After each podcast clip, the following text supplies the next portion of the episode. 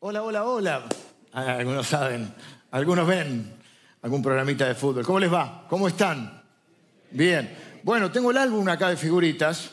No es el de Panini, ya el de Panini no sé. Hay que cambiarlo, es más caro que el viaje a Qatar. Pero este es el álbum que tenemos para nuestros chicos también. Hoy van a pegar la segunda figurita que la tengo acá. ¿Usted no la ven de ahí? Siempre lo hacen viejo al pobre. La gente que, que- en la Biblia estuvo, alguna vez fue joven. O Dani- al, al- revés, siempre dicen el joven Daniel. Un día envejeció Daniel, ¿no? A mí me pasó lo mismo. Cuando empecé decían, ¿qué pastor joven? Ahora ya soy un pastor maduro. Bueno, ¿cómo les va? ¿Cómo están? Eh, ¿Bien? ¿Están para, ya están entrando en, en- en tema mundial? Por supuesto que para nosotros es solo un juego, porque en realidad eh, vamos a hablar de los héroes, pero vamos a hablar de los héroes de la fe. Hay diferentes tipos de héroes. El domingo pasado comenzamos la serie viendo un poco acerca de qué es un héroe, ¿no? Porque dijimos, bueno, están los héroes a los que vieron esos que usan el calzoncillo arriba del pantalón. Los Superman, Batman. Bueno, el Chapulín Colorado también. Pero vimos que, ¿qué tenían esos héroes? Y que son de ficción, no existen. Después tenemos, bueno, el Chapulín sí, porque el Chapulín, eh, no sé, los que vamos a ver son más parecidos al Chapulín. Porque, porque es fácil ser, héroe y no tenerle miedo a nadie, a nada si vos tenés superpoderes. Salvo la kriptonita, que te agarra la kriptonita. Después, y así cualquiera es héroe. Pero el Chapulín, vieron, es torpe, tiene miedo, se equivoca pero se sobrepone a todo eso y logra cosas. De alguna manera los héroes que vamos a ver nosotros están más cerca del Chapulín Colorado que de Superman o de la Mujer Maravilla. Porque eh, son los héroes de la fe. En la Biblia hay un montón de personas que hicieron un montón de cosas y que se pudieron destacar. Pero hay un capítulo, el capítulo 11 de un libro que está en el Nuevo Testamento. Se llama Hebreos, pero está en el Nuevo Testamento. Porque es un libro escrito, no se conoce bien quién es el autor, algunos piensan que fue el apóstol Pablo, otros piensan que fue Bernabé, otros no saben quién fue, pero es alguien que conocía el ámbito eh, eh, judío, hebreo, y es una carta universal, pero a todos los hebreos, donde les habla mucho acerca del Antiguo Testamento, y el objetivo es un poco mostrarles que ese Mesías que esperaban era Jesús. Y que Jesús es más que todo, más que el templo, más que la religión, más que la creación, más que cualquier otra cosa, más que Abraham. Que Jesús es el héroe máximo. Y obviamente, sin spoilear del todo la serie, en esta serie vamos a terminar viendo eh, la vida de Jesús, nuestro héroe máximo. Pero hasta llegar a Jesús vamos a recorrer un camino donde vamos a ver durante estos ocho domingos a algunos de estos héroes de la fe que aparecen en el capítulo 11 del libro de Hebreos. Es el capítulo que se conoce como el capítulo de la fe, porque empieza describiendo la fe. Hay diferentes tipos de fe, pero lo que la Biblia habla es de la fe de Dios o la fe en Dios. La fe de Dios porque te la da Dios y la fe puesta en Él, la confianza en Él. Vamos a ver que la fe no es solamente eh, esperar o tener la confianza en que voy a recibir algo. Eso es parte de la fe. Pero la fe para nosotros es un estilo de vida. Es nuestra manera de vivir porque a eso hemos sido llamados, a vivir por la fe. La fe es un sentido extra sensorial que Dios nos da. Digo sensorial ¿por qué? Porque los sentidos cuáles son? El olfato, la vista, el tacto, el oído y me falta alguno. El gusto. Bueno, yo con el tema del COVID, el olfato no me volví, ya hace como un año, no sé, dos años, tuve dos veces, no sé cuántas veces tuve COVID, ya. No me vol- a medias. Lo cual es una bendición porque era muy sensible a los, a los aromas.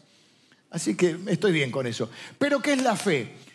Esos, olfatos, eh, perdón, esos sentidos que te hacen, te hacen percibir la realidad. La fe es un sentido que te agrega Dios para que puedas percibir parte de la realidad, pero que no se puede detectar con ninguno de esos sentidos naturales. La fe nos permite ver lo invisible, nos permite percibir aquello que no se ve. Que porque no se ve no quiere decir que no sea real. Vieron que mucha gente dice, si no lo veo, no lo creo. La fe te permite creer para que después puedas ver. Entonces, estos, estas personas que están descritas en el capítulo 11 del libro de Hebreos, que justamente comienza definiendo la fe, diciendo que es la certeza de la esperanza y la convicción de lo que no se ve, luego comienza a decirnos que por la fe hay determinadas personas y hace todo un raconto del Antiguo Testamento, casi una línea histórica. Nosotros no podemos ver a todos los que menciona, vamos a saber algunos nada más porque hay un montón, nosotros vamos a hacer una serie solo de ocho domingos. El domingo pasado vimos, por ejemplo, la vida de quién? de Noé. No era bueno, dijimos. Quedó ahí la duda. No era bueno. Chiste fácil, pero vimos realmente que no era bueno. O sea, era uno más. ¿Qué tenían estos héroes en común? Eran personas de carne y hueso, eran personas que cometieron errores. La Biblia es tremendamente honesta. No son esos héroes como decíamos el domingo pasado, ¿viste? Ahora está ahí una revisión histórica. Y Sarmiento nunca faltó a la escuela, pero si no había escuela, che, ¿no era que la fundó él? Me confundís. Eh, igual, algunos lo reivindican, otros no. Vemos San Martín, cruzó los Andes en un caballo, en un caballo blanco, no, en una camilla, estaba enfermo. Pero para vos o para... A mí me pasa que no me hace eso verlo eh, como menos, menos heroico, al revés, me parece más heroico que lo cruzara enfermo, eh, vomitando sangre, que, que, lo cruzara en un caballo. Digo esto ¿por qué? Porque a veces cuando pensamos en la palabra héroes pensamos, bueno, esa gente no es como yo, esa gente era especial. Esa gente tenía algo especial, pero no era especial. Era gente común y corriente, pero tenían algo que Dios les había dado, que era la fe. La Biblia dice que nosotros somos un vaso, como si fuera un vaso de barro, un vaso, en ese momento se tomaba en vaso de barro, o sea, algo común, pero que tenemos un tesoro adentro. Y lo que marca la diferencia es que no somos mejores que nadie, que nadie, pero tenemos ese tesoro. Por eso podemos identificarnos y en la vida de ellos reconocer nuestras, las luchas que ellos tuvieron, reconocer nuestras luchas, las dudas, las nuestras, los temores. Vimos que Noé, Noé tuvo que enfrentarse a cosas que nunca habían sucedido. Y dijimos, en la vida te van a pasar cosas que nunca imaginaste que te iban a pasar. Que quizá a otro le pasaron, porque como dice Salomón, ahora todo lo que fue ya es, lo que es ya fue. Es decir, hay cosas que se repiten, pero para vos son nuevas. Cosas que jamás pensaste que te ibas a, tener que enfrentar en la vida, porque tenías un plan. Y viene un día, como dice mi mamá, que de paso le mando un beso, que seguro nos está mirando allá, y a todas las personas, no solo a mi mamá, a todas las personas que siguen, nos siguen online. Son más de 300 eh, eh, personas que están online de distintos lugares del mundo que nos están viendo y de, Argentina también, a los cuales les saludo y les doy gracias por el honor de, de conectarse y seguir esta transmisión con nosotros. ¿Qué decía mi mamá? Si querés hacer reír a Dios, contale tus planes. Bueno, algo así le pasó a Noé. No es de mi mamá la frase, mi mamá la repite, obviamente. Vimos en Noé que Noé fue un hombre que, que bueno, que Dios lo eligió y que halló gracia y que, que bueno, lo que tuvo él fue que le creyó a Dios, a pesar de, del desconcierto que le tocaba enfrentar a la vida. Bueno, vimos otras cosas más. Es muy difícil resumir la vida de una persona en un ratito, ¿no? Y hoy me va a ser más difícil todavía. Porque el héroe que me toca hoy es nada más y nada menos, no alguien que tenía fe, alguien que es llamado el padre de la fe. O sea, este es, vos tenés fe, yo soy el padre de la fe, dice Abraham. Que lo hicieron medio pelado, te decía medio viejón. Y porque sí, porque se, fue papá grande, fue papá grande. No vamos a ver hoy tanto la historia. El desafío mío cuál es? Que quizá algunos de ustedes escucharon 150 veces la historia de Abraham pero quizá hay algunos de ustedes que están por primera vez o hace poquito que vienen y nunca, no saben ni de quién les voy a hablar. Entonces yo no voy a dar nada por sentado, para que todos los que estamos acá podamos sentirnos incluidos y podamos llevarnos una bendición. Algunas cosas que menciono, muchos de ustedes las saben, pues saben que las menciono, o las repito a propósito, que no doy nada por sentado. Yo no les voy a decir a ustedes, porque ustedes saben que le puse un vellón al Señor de Gedeón y, uno del que está al lado dice, ¿quién es Gedeón? A ver si Gedeón lo conozco, pero si yo te digo Jefté, porque está ante los héroes de la fe, Jefté. Porque en un momento va a decir, mira, el tiempo me faltaría para contarte de este, del otro. Vimos que todos tienen por lo menos tres cosas en común. Le creyeron a Dios, se animaron a vivir de una manera diferente y lograron cosas extraordinarias, siendo gente normal y común. Y como te decía, la Biblia es tremendamente honesta porque te cuenta las luchas que tuvieron, los temores, cómo se tuvieron que sobreponer a muchas cosas. No es que eran esos, te digo, esos perfectos que están en los libros de historia. No, la Biblia no te, no te, no, no te vende lo que no es, no te vende humo. La Biblia te los muestra como son. Y hoy vamos a ver al Padre de la Fe. Y vos podés pensar, bueno, el Padre de la Fe, imagínate, en Hebreos 11 todos los héroes de la fe, la mayoría se les dedica un versículo. A Abraham se le dedican 12 versículos. Este es un superhéroe, digamos. Pero lo más llamativo de la Biblia es que este superhéroe, podríamos decir, cuando dijimos que el ejercicio que hacemos es leemos el versículo en Hebreos, en el libro de Hebreos, por la fe, Noé, tal cosa, y después ¿qué hacemos? Vamos a ver la historia, que normalmente va a estar en el Génesis, en los primeros que vamos a, estar viendo. Hoy vamos a ver entonces eh, Abraham. Ahí está, eh, Abraham. Eh, Abraham, su historia se cuenta en varios capítulos. Yo te voy a hacer solamente hoy un, pequeño salpicadito y algo vamos a ver también, por eso no me voy a centrar tanto en la historia del hijo que tuvo. ¿Por qué? Porque el domingo que viene nuestra heroína, y lo voy a spoilear porque tiene sí o sí lo tengo que hacer, va a ser Sara, la esposa. ¿Mm? Porque hay superhéroes mujeres, superhéroes varones, ¿no? O, héroes, digamos. El domingo que viene vamos a ver Sara y nos vamos a centrar más en el tema de, porque dice que por la fe Sara tuvo fuerzas para concebir. Entonces, hoy vamos a ver un poquito de la vida de Abraham. Vamos a buscar en Efesios, eh, perdón, Efesios, Hebreos, capítulo 11. Los versículos que hablan de Abraham son del 8 al, 19. No voy a leer todos, voy a leer algunos nada más. Y de ahí vamos a sacar algunas ideas. Te decía esto porque es el padre de la fe. Se le dedican 12 versículos. Vos decís, este hombre sí era perfecto. Y sin embargo, vas a ver que cometió errores, errores graves. A mí no me gusta hablar mal de la gente. Así que no voy a... Tenés que leerlo vos. Pero cometió errores graves tuvo dudas, tuvo miedo, puso en riesgo su familia. En un momento cometió un error muy grave que, que trajo mucho dolor. Bueno, hasta el día de hoy todavía están peleando los descendientes.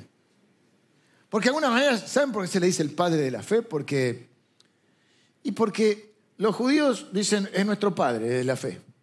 Los cristianos lo tenemos como el, el primero elegido por Dios, del cual formó el pueblo y del cual viene Jesús, padre de la fe. Tuvo otro hijo, tuvo dos hijos, Isaac y tuvo a Ismael. Y ahí vienen todos los eh, descendientes. Los descendientes de Ismael son los musulmanes. De hecho, Abraham es Ibrahim para ellos. De ahí viene el nombre. Y para los que no son ni judíos ni cristianos ni musulmanes, son alguna derivación de los cristianos, también Abraham, o sea, es el padre para todos es el, el, que, no el heredero, sino el heredador sería, no sé cómo se dice, me gusta inventar palabras, el que nos legó la fe. Ahora, vos decís, este hombre era perfecto. Y yo te digo, no, puso en riesgo su familia, se equivocó un montón de veces, hay parte de su vida que obedeció a medias. ¿Y por qué te digo esto? Para que veas que Dios puede usarte a vos a pesar de tus errores, de tus dudas y de tus miedos. ¿eh? Se trata solamente de que puedas creerle a Dios. Y dice, por ejemplo, el versículo 8 dice, por la fe Abraham, siendo llamado, obedeció para salir al lugar que había de recibir como herencia y salió sin saber a dónde iba. Quizá de eso se trate la fe. Un paso a la vez. No quieras saber todo. No te desesperes por por los resultados que nos llegan inmediatamente. Mira, si Dios te mostrara, es una bendición que Dios no te muestre el futuro. Primero, si nos, a veces nos mostrara las cosas que nos va a tocar enfrentar, ya nos desanimaríamos hoy. A veces miramos para atrás, al revés. Mirás para atrás y decís, yo cómo pude enfrentar esto, yo no sé cómo superé esto, cómo lo pude enfrentar. Bueno, yo siempre me agarro de una promesa de la palabra de Dios que dice, como tus días serán tus fuerzas de acuerdo a lo que te toca enfrentar, Dios te va a dar la fuerza. Y te las dio. Y Él ha sido fiel. Ahora, Imagínate si te dijeran, bueno, porque todos quieren que le lean el, tarot, la, la, línea de la mano que sea larga, la vida, ¿no? ¿Qué sé yo? La borra del café, ¿qué más? ¿Cuál? No, no digan, no se hagan los santulones, vamos. Eh, que aunque sea veía en el diario el, horóscopo de atrás. ¿eh? ¿Qué sos en el horóscopo chino? Yo te veo medio rata. ¿eh? Borra de café, el tarot, el chicle bazooka. Hoy recibirás un regalo. Siempre te decía eso. El chicle bazooka. Se le iba al gusto y yo sabía que se consigue al gusto. Agarraba y le echaba azúcar. Para que dure más, éramos tan pobres, ¿viste? Nunca le hiciste, le echaba azúcar al. Qué pobreza es la nuestra. Ya a veces veo todo lo que tienen los chicos. Un día me dijeron mis hijos, ¿qué no había cuando vos esos son grandes ahora, pero chiquitos.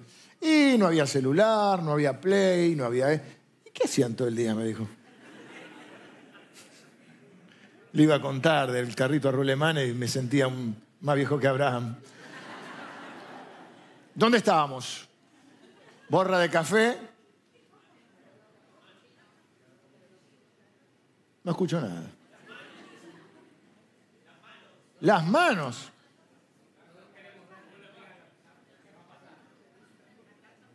La cartomancia, ahí ya estamos más sofisticados. La carta natal, bueno. ¿Qué querés que te digan? Salud, dinero, amor. ¿No? Todos vamos con esa expectativa. Pero la vida sabemos que a veces falta la salud, a veces el amor se complica y el dinero hay que lucharlo, ¿no? Es una bendición que Dios no te muestre el futuro. Y para lo desconocido necesitas la fe. Y aún, aún mira lo que te digo. Si Dios te mostrara y ponele que fuera todo salud, dinero y amor, cosa que la vida real no. Pero suponete, porque hay gente que para obedecer a Dios necesita, no, que Dios le muera. Hay gente que dice, Dios me mostró todo. Yo digo, ¿cómo hacen? Tiene el teléfono rojo de Batman. Si, todo te va a salir bien y ya sabes todo cómo va a ser, ¿para qué necesitas la fe? La fe la necesitas para el tiempo donde no ves lo, que Dios prometió. Porque ¿qué ocurre entre la promesa y el cumplimiento de una promesa? Tiempo. Para eso Dios nos da la fe. Por eso es la certeza de la esperanza. No es una posibilidad o un cálculo de probabilidades. Es la certeza, es la convicción. Y es nuestro estilo de vida porque hemos sido llamados a vivir no por vista, o sea, no por los sentidos, sino por fe. Ahora, Abraham dice que eh, salió sin saber a dónde iba, dónde iba. Y quizá eso sea la fe, un paso a la vez. Creerle a Dios por hoy. Por la fe habitó como extranjero en la tierra prometida. Él sabía que era su tierra, pero vivía como extranjero. Vivía como un extraño. Y la gente que tiene fe es gente extraña, es gente rara, ahora lo vamos a ver. Pero no raro porque no baila o no toma una cerveza o un buen Malbec. Rara porque vive de otra manera. Por la fe habitó como extranjero en la tierra prometida, como en tierra ajena, morando en tiendas con Isaac y Jacob, su hijo y su nieto, coherederos de la misma promesa. Porque esperaba la ciudad que tiene fundamentos, cuyo arquitecto y constructor es Dios, bueno, no importa. Por la fe Sara, bueno, ahí habla de Sara, que recibió fuerzas para concebir. Eh,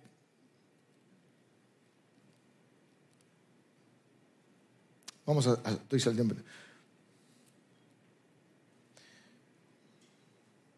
Dice que todos ellos, muchos de ellos, murieron sin ver lo prometido. Pero lo saludaron y lo confesaron desde lejos. Y dice, porque los que dicen esto claramente deben entender que buscan una patria, pues si hubiesen estado pensando en aquella de donde salieron, ciertamente tenían tiempo de volver. Es decir, le creyeron a Dios y fueron para adelante.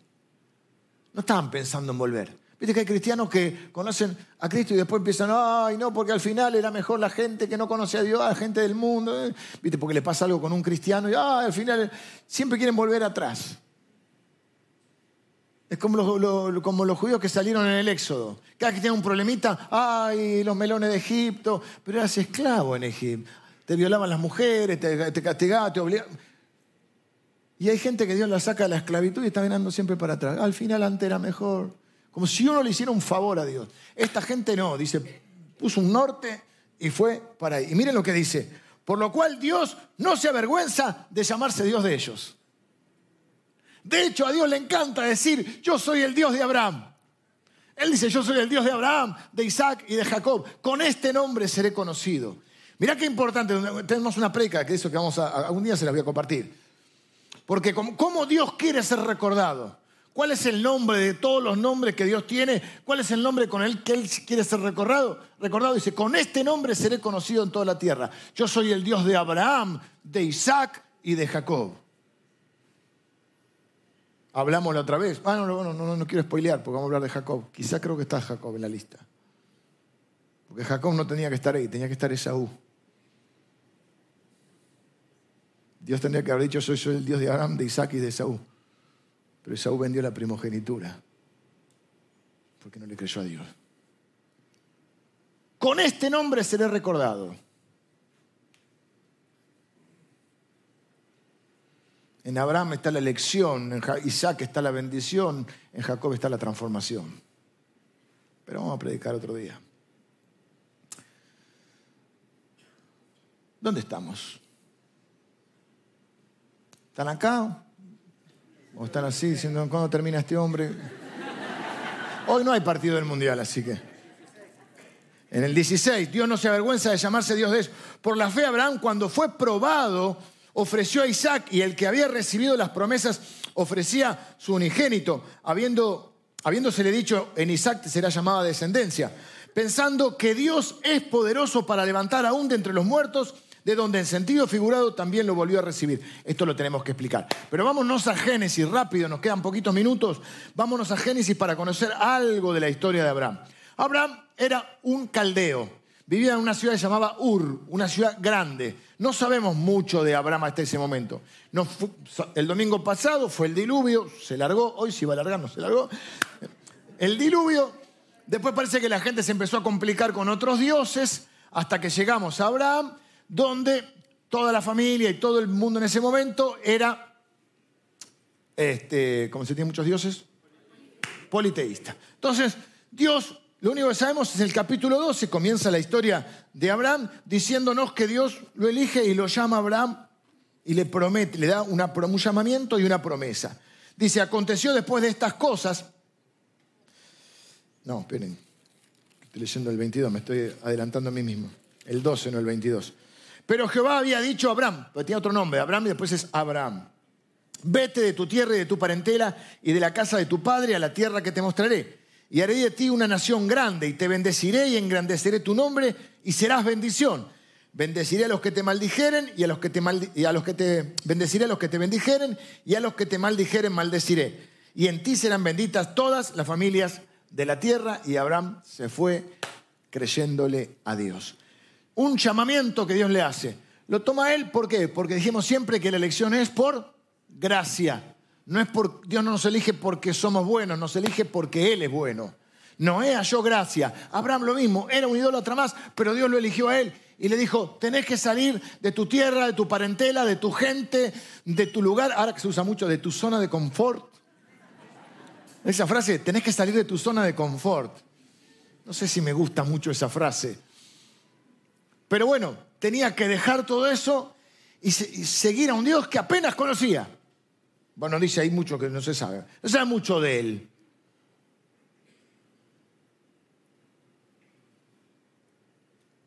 Y empieza todo un recorrido en el cual comete un montón de errores. Pero esto es lo que te quería decir. Es el padre de la fe. 12 versículos de Hebreos todo el mundo de alguna manera desciende en, cierto sentido de Abraham. Sin embargo, también era capaz de cometer errores. Y hay mucha gente que critica a los cristianos, hay mucha gente que tiene autocrítica, hay gente que no tiene nada de autocrítica, pero hay mucha gente que critica a los cristianos diciendo, son hipócritas, porque dicen creer una cosa y a veces hacen otra. Bueno, es verdad que hay inconsistencias en nuestras vidas. Vos mismo podés decir, pero yo soy un hipócrita, yo soy un falso, ¿cómo vengo el domingo? Canté ahí, Dios es bueno todo el tiempo y después soy capaz de equivocarme. Bueno, tenés que entender que todos somos una obra en construcción, una obra en proceso.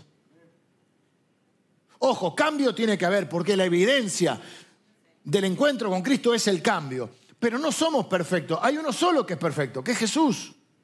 ¿Cuándo seremos perfectos nosotros? Cuando Él, cuando estemos con Él, cuando seamos glorificados. Y la Biblia te muestra ese recorrido, ese proceso. Claro, hay un encuentro con Dios, hay un encuentro con Cristo, hay un cambio. Cambia sobre todo el deseo. Ahora quiero agradar a Dios. Díganme que usted hace un domingo a las 11 de la mañana. Bueno, a las 11, lo que vinieron a las 9. Está loca esa gente. Yo vine porque tenía que predicar.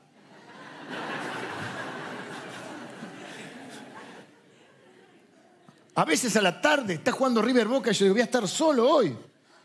Y miro hasta lo que puedo del partido y salgo corriendo con el auto y voy escuchando la radio y llego acá y están, Dios te bendiga. Esta gente está loca.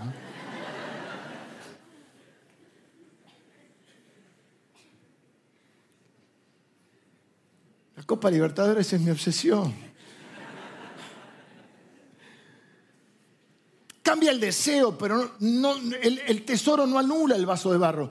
No te deprimas, arrepentirte de lo que haces mal, modificar tus conductas, pero seguí creyéndole a Dios, porque Dios va a, va a completar la obra que empezó en tu vida. Lo hizo con Abraham, no era perfecto Abraham, no era bueno. ¿Cómo estoy con él?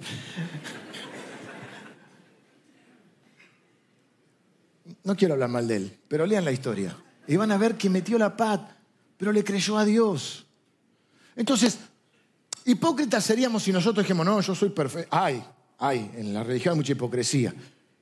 No, nosotros somos la gente más sincera del mundo, por eso decimos, somos pecadores que necesitamos un Salvador.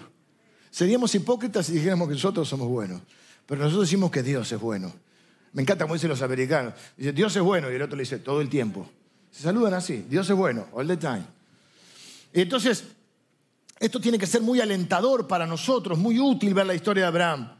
Porque él dejó, mira, fue capaz de dejar la mayor parte de toda su familia, la patria, todo lo que tenía para seguir un Dios que apenas conocía. Pero también tuvo miedo y arriesgó, incluso puso en riesgo a su esposa. Y quiso ayudar a Dios con una promesa de un hijo y armó un lío bárbaro. Así que puede ser que a veces lo hagamos bien con la ayuda del Espíritu Santo, pero muchas veces también nos vamos a equivocar. Porque el único perfecto es Dios. Y eso es lo que decimos los cristianos. Que Él es bueno, que Él es perfecto, que Él es santo. En última instancia, la fe es algo en lo que vos podés crecer. ¿Se acuerdan que hace un tiempo había uno que sacaba, los videos que decía, ¿cómo era que decía? Este que decía muscular, ¿cómo era que decía? ¿Eh? Pura sangre era, no. Bueno, no importa. Tampoco ven reels. Gente rara. ¿Cómo decía? Bueno, no me acuerdo. ¿Por qué te lo digo esto? Porque la fe es algo que se ejercita. O como aprender un idioma, como aprender la música, como ejercitar el cuerpo. Es algo que, en lo cual podés crecer. No es que conoces a Dios y ya ya está. Sí, Dios te da la fe inicial, pero vos podés crecer en la fe. Él solo Él puede crear fe, solo Él puede hacer crecer la fe, pero vos podés exponerte a la fe. Por ejemplo, la fe viene por el oír de la palabra. Cuando venís acá estás haciendo un ejercicio de fe. Cuando recordás que Él ha sido fiel en las promesas que Él te ha cumplido, estás haciendo un ejercicio de fe. Cuando vas a su palabra a buscar las, promesas y te pones en oración, estás ejercitando la fe. ¿eh? Te estás volviendo fuerte. Al principio, como todo ejercicio, te duele todo, te duele. Cuando das un paso de fe y le crees a Dios, te duele todo. Cuando tenés la fe para, para ir a pedir perdón y restaurar una relación, cuando vos no crees que sos el que está equivocado, pero te entregás por la fe, Dios te honra. Pero eso te duele todo. Cuando pedís perdón por algo que sí hiciste, también te duele todo. Porque naturalmente querés justificarte, querés ganar la pelea, querés decirle, yo te hice esto, pero vos me hiciste lo otro. Cuando le crees a Dios, vas a ver lo que no se ven con los ojos humanos. Estoy reatrasado, vamos rápido. El llamado. Dios le dice, tengo un plan para tu vida. ¿Cuál es ese plan? Una nueva tierra, una nueva nación. una gran nación que saldría de él, Dios lo bendeciría y a través de él serían benditas todas las naciones de la tierra. Ese fue el llamado y la promesa. Ahora, seguramente él se entusiasmó con el llamado, pero hay otro problema. Hay una parte. Dios nos bendice cuando quiere y como quiere, pero hay ciertas promesas que requieren una respuesta, una acción de nuestra parte. A veces queremos ver la bendición de Dios. Todos queremos que Dios te diga, te bendeciré, te multiplicaré, te prosperaré, porque fue un hombre muy próspero. Pero no todos queremos escuchar una palabrita ahí cortita que la dije a la pasada. Yo la marqué en mi Biblia, vos no sé si la marcaste. Mi Biblia está arruinadita, pero es la única con letra grande y ya la otra no la veo. Y dice, pero Jehová había... Mira, ¿ves que la marqué en azul ahí? Vos que tenés buena vista. ¿Sabés cuál es esa palabra? Agarrate, Catalina, que ahí vamos. Vete. Vete. Vete de todo. De tu tierra, de tu parentela, de tu casa, de tu gente.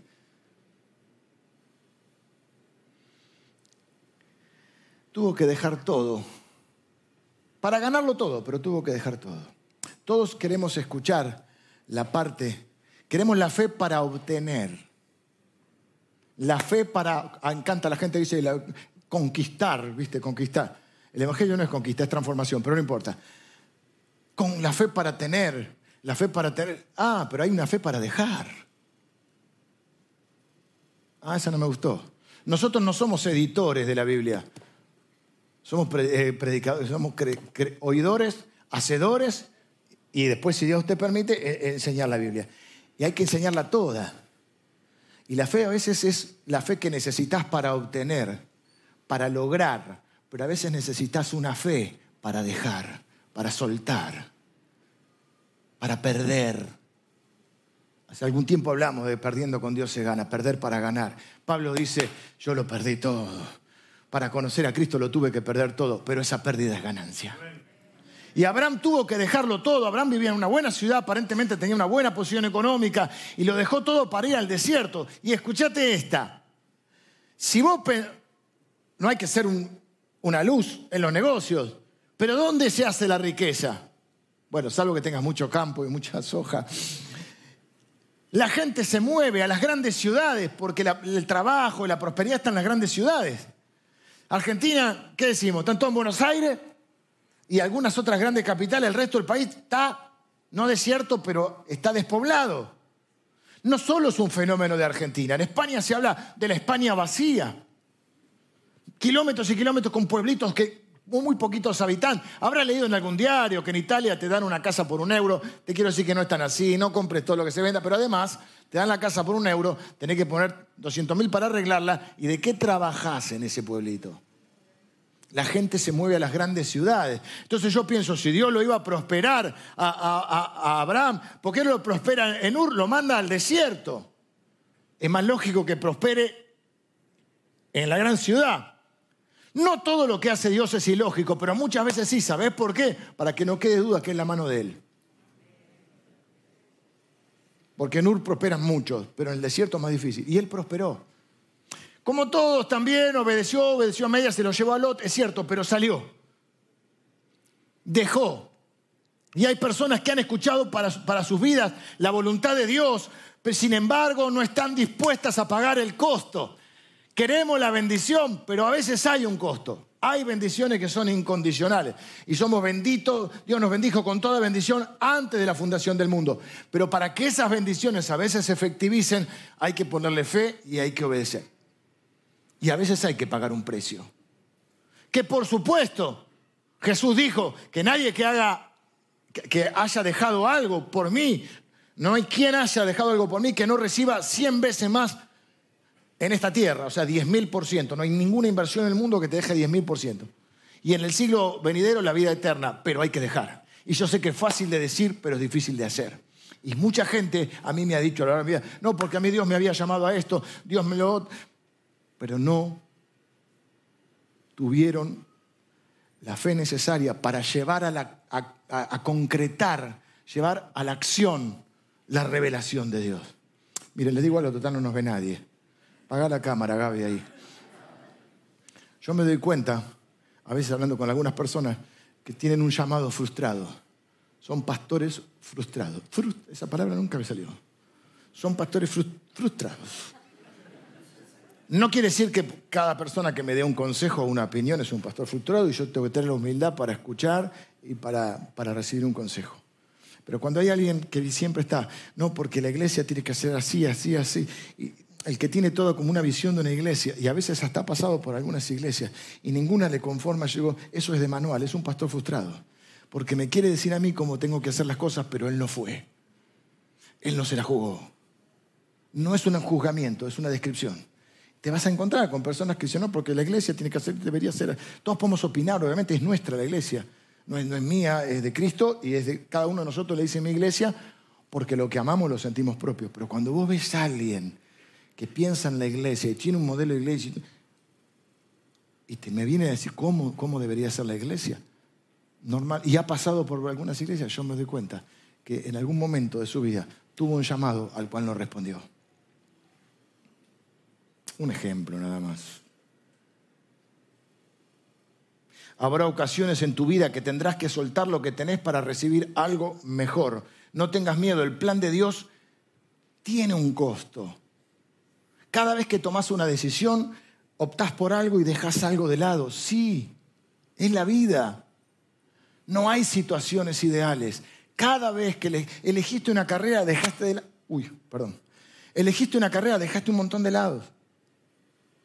Elegiste una persona con la cual compartir tu vida, dejas un montón de lado. Elegiste un trabajo, dejas otras ofertas de trabajo. Elegiste vivir en un lugar, hay otros lugares donde podrías vivir. Siempre que tomas una decisión. Y cuando Dios tiene un proyecto, una voluntad que te la manifiesta, generalmente tenés que pagar el precio de dejar, tu lado, dejar de lado algunos de tus proyectos, algunos de tus sueños para que Dios cumpla los sueños que Él tiene. A veces decimos, yo tengo, Dios cumple sueños. Sí, los sueños de Él. El tema es si vos vas a hacer tu sueño o agarrás los sueños de Él y los haces tuyos. No sé si me expliqué. Y ese costo implica que dejes aquellas cosas negativas que obstaculizan el cumplimiento de sus propósitos y a veces también tenés que dejar algunas cosas que aparentemente no son negativas, son positivas, son buenas, pero no están en el rumbo que Dios quiere. Por ejemplo, por eso dice Hebreos 12, teniendo nosotros esta nube de testigos, estos testigos eh, que ahora ya, ya, corrieron la carrera, ahora están en la, en la tribuna, digamos. Ahora nos toca correr a nosotros. Despojémonos de todo peso y del pecado que nos enreda o nos asedia. Hay cosas que son pecado y hay cosas que son peso. Peso que no es, en sí no son malas, pero terminan siendo malas porque son un peso para que vos vayas en la dirección que Dios quiere que vayas. Por ejemplo, en las carreras de auto, yo soy malísimo para las carreras de auto, pero alguno de los que está acá seguro me va a ayudar un poco si digo algo mal, es que a veces a los autos les hacen llevar un lastre, un peso, ¿no? Sobre todo en lo que es TC, ¿no? Eh, es como que el auto no puede tener menos de un peso. ¿Para qué? Porque si no tiene ventaja, corre muy rápido. Eso todo al revés. Tenemos que despojarnos de algunos pesos. ¿Y vieron esa frase que dice viajar liviano en la vida? Que la vida como un viaje. Bueno, la, Biblia lo presenta como un viaje, porque dice somos peregrinos y extranjeros. También lo presenta como una carrera, pero no una de 100 metros. No de esa que te entusiasmaste con Dios y veniste a todas las reuniones. Los domingos, los miércoles, los lunes. Sobarón venía a la reunión de mujeres, no importa. Eh, todo. Después pasan cuatro meses y no te vemos más. ¿Por qué? Te quedaste sin nafta. La carrera de la vida de los hijos de Dios es una maratón. Y necesitas perseverancia. Corramos con aguante, dice la traducción que más me gusta a mí. Corramos con persistencia, con, con aguante la carrera que tenemos por delante, puesto los ojos en Jesús. No me digas que porque alguien te falló, ahora Dios es malo. No tengo fe. ¿En dónde pusiste tu fe? Ahora esa carrera tenés que sacarte el peso. Bueno, cuando vas teniendo más años, como me pasa a mí, me doy cuenta que quiero viajar más liviano. Que en la vida quiero simplificar un montón de cosas. Y cada vez estoy tratando de simplificar más mi vida. De hacerla fácil.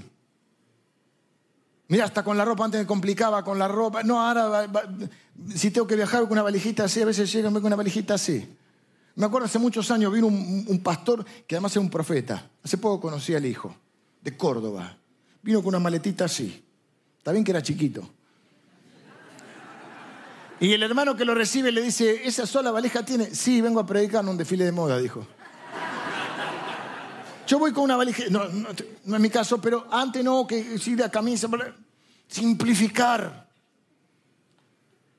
Resolví, uso tres colores, no uso más. Así no tengo que andar eligiendo colores.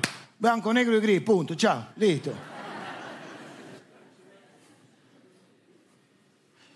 Quiero simplificar mi vida.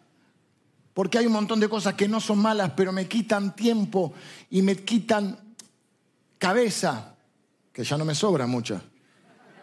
Me quitan las pocas neuronas que tengo para hacer lo que tengo que hacer. Me distraen, me pesan. Me quiero sacar los pesos. Si Dios te pide que dejes algunas cosas, que tomes decisiones, no tengas miedo, no dudes. Viene Dios y le dice a Abraham en el capítulo 15, dice, después de esta cosa, se calcula entre 10 y 12 años que pasaron. No temas, Abraham, yo soy tu escudo y tu galardón será grande sobremanera. Cuando estás seguro de algo que Dios quiere, no tengas miedo, no dudes, tu galardón, tu recompensa será grande sobremanera, pero créele a Dios, créele a Dios. Porque ¿sabes qué es lo que compite con la fe? Yo me di cuenta que no, sé, no es tanto la incredulidad, ni siquiera es eh, la duda. ¿Sabes qué es lo que realmente compite? El miedo. No nos gusta decir que tenemos miedo, pero es el miedo. Es el miedo a que no nos. Cuando sos joven, yo pasé por toda esa etapa con el llamado. El miedo al que no te alcance la plata. El miedo a que, a que no se den las cosas como vos esperabas. El miedo a que no se cumplan los sueños que vos tenés, los proyectos que crees que te van a hacer feliz. Es el miedo. Y la inseguridad o el miedo están relacionados. No, no, no, no, no. A ver, ¿cómo lo digo? No... Le voy a trompeta y me distraje. Tenemos un famoso entre nosotros. El miedo te paraliza. Pensás que no vas a ser feliz. Pero Dios, cuando normalmente cuando te pide algo, es porque tiene algo mejor. Normalmente tiene algo mejor la recompensa será grande. Yo soy tu escudo, yo soy tu galardón. Lo que no nos deja a veces es el miedo y uno de los miedos es a perder el control, a tener que depender. ¿Mm? Nos produce inseguridad. La, la, fe no es irresponsabilidad. A mí me molesta mucho la gente que dice, bueno, yo vivo por la fe. No sé, no trabajo porque vivo por fe. No, no, no, no, no, no, no, no, no. Vos sos vago. Vos sos vago. No, y yo por la fe vendí la casa y me fui a Qatar. Por la fe. No, vos sos un descerebrado. No quiero eh, poner este, ¿cómo se dice? Adjetivar.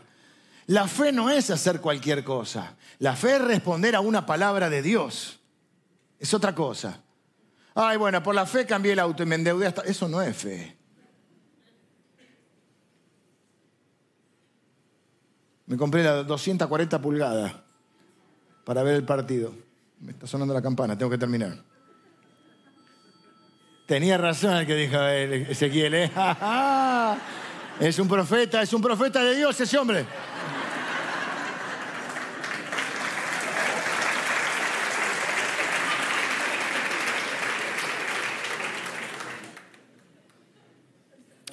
La fe hace también que vos disfrutes el viaje. Te lo digo yo, que me la pasé preocupándome. Me hicieron una pregunta hace poco. ¿Qué le diría? Vine con los jóvenes. A, yo me Leo cuando tenía 20 años. ¿Qué le diría? Que no se preocupe tanto. Me preocupé demasiado. Ok, la fe nos permite disfrutar el viaje. ¿Qué pasa? La gente siempre disfruta cuando tiene el logro. Y obviamente los logros nos dan alegría y felicidad. Los logros, las metas, lograr cosas. Pero a veces el problema es que vamos posponiendo la felicidad hasta encontrar el logro. Y cuando tenemos el logro ya, viste, mm, no te gusta tanto y querés otro. Es la carrera de la rata, la cosa de la zanahoria que le dice, ¿no? Entonces, cuando me ponga de novio, voy a ser feliz. Cuando me case, voy a ser feliz. Cuando tenga un hijo, voy a ser feliz. Cuando me separe, voy a ser feliz. Cuando, cuando compre la casa, voy a ser feliz. No, pero después, esta no, quiero una más grande, que tenga pilete. Después, cuando compre el auto, voy a ser feliz. Pero después salió la nueva edición limitada con los focos LED y voy, ah, ya no soy feliz con este, ahora necesito otro. Cuando tenga trabajo, voy a ser feliz. Cuando tengo trabajo, este trabajo no me lo banco más porque este no. Y siempre vamos posponiendo la felicidad. La fe nos permite ser felices hoy. ¿Sabes por qué? Porque nosotros sabemos que no importa la situación, no importa la condición, no importa la posición, importa quién está con nosotros. Dije el domingo pasado, por otro tema, pero se aplica, no es dónde, es con quién.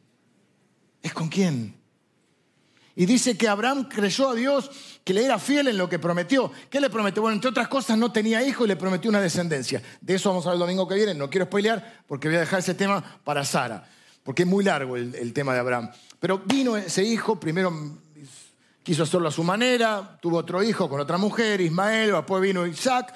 Y en un momento Dios prueba la fe de Abraham y le dice, sacrificame a tu hijo. Ahí sí es el capítulo 22. Y parece que hasta se regodeara en eso Dios, porque le dice, aconteció después de estas cosas que probó Dios a Abraham y le dijo, Abraham, me aquí, toma ahora a tu hijo, tu único Isaac, a quien amas, bueno, y sacrifícalo. Viste, toma a tu hijo, ya sabemos que lo ama, pero a quien, viste, parece que Dios está... Y lo interesante es que no menciona ningún sentimiento de Abraham.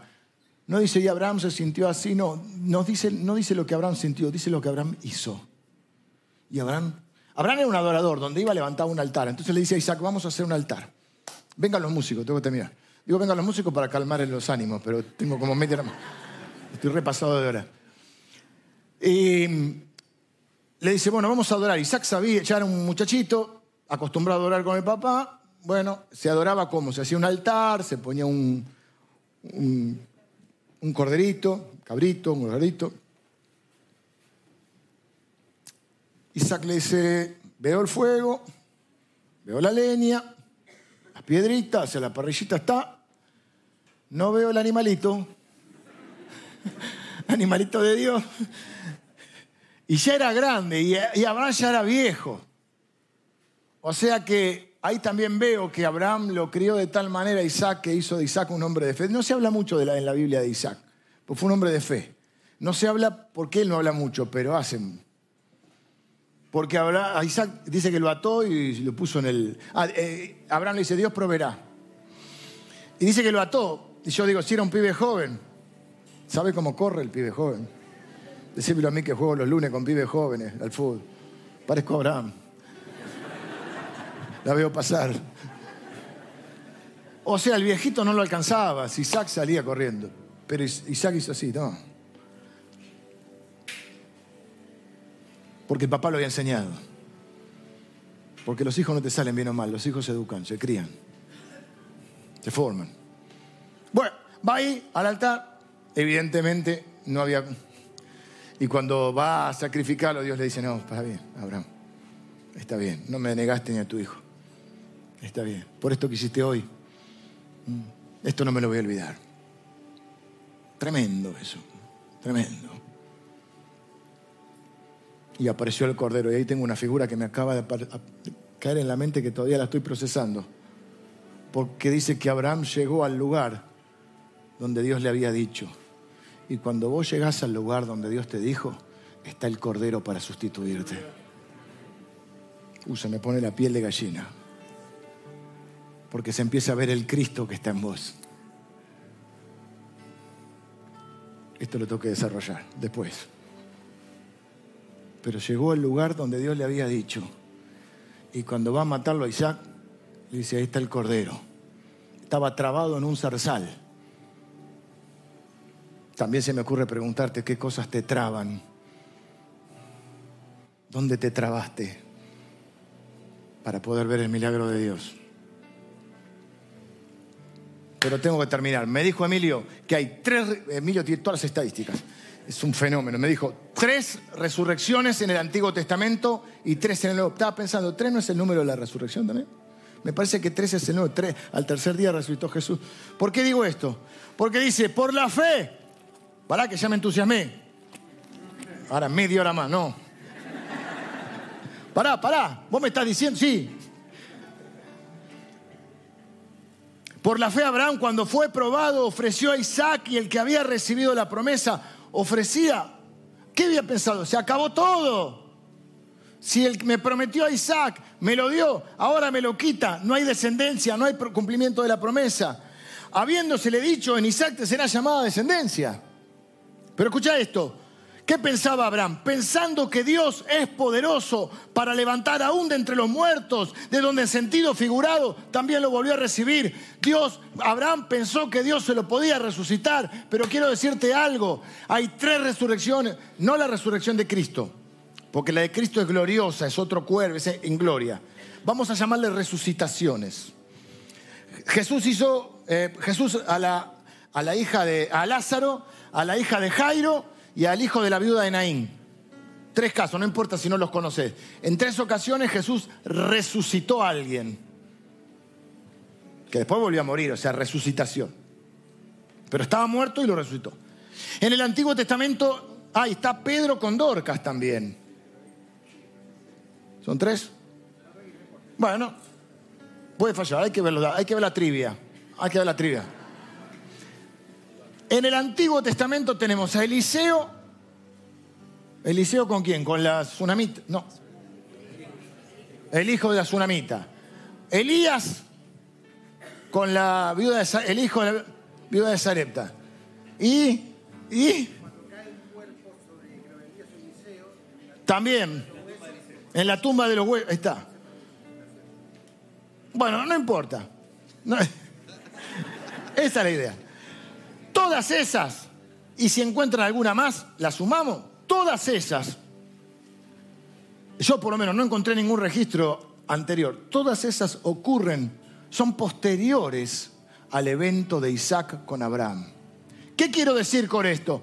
Que en el momento que Abraham le creyó a Dios por una resucitación, no hay registro en la historia de que hubiese ocurrido ni una vez. Es decir, que Abraham creyó lo imposible, lo que no se había visto nunca. Porque creemos en un Dios que es poderoso para hacer todas las cosas mucho más allá de lo que vos puedas creer o puedas imaginar. Más allá de lo que puedas imaginar. ¿Quién se iba a imaginar una resurrección? Si dice que él creyó que Dios lo podía levantar de los muertos, hasta ese momento no hay. No hay registro alguno.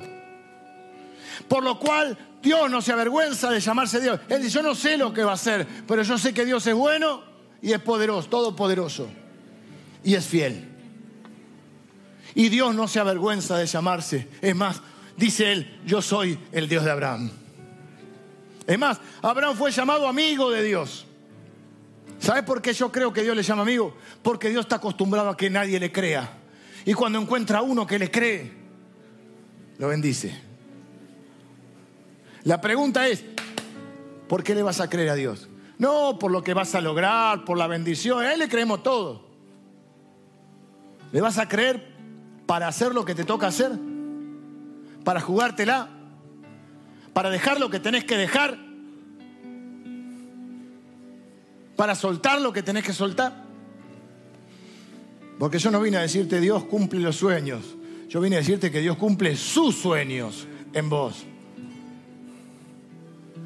La buena noticia es que los sueños de Él son mejores que los nuestros. Porque Él es poderoso para ser más allá de lo que vos podés imaginar. Oramos porque me fui con el tiempo. Señor, te doy gracias por tu palabra. Tu palabra es verdad. Señor, mi deseo y mi oración es que tu palabra sea implantada en los corazones trayendo fe. Señor, hay desafíos en nuestras vidas. Hay sueños que tenemos, pero los queremos poner todos, Señor, a los pies de tu cruz. Y si es necesario crucificar nuestros sueños para abrazar los tuyos. Señor, si tenemos las manos llenas de cosas, no podemos tomar los regalos que tú tienes para nosotros. Y a veces tenemos, Señor, la vida llena de cosas.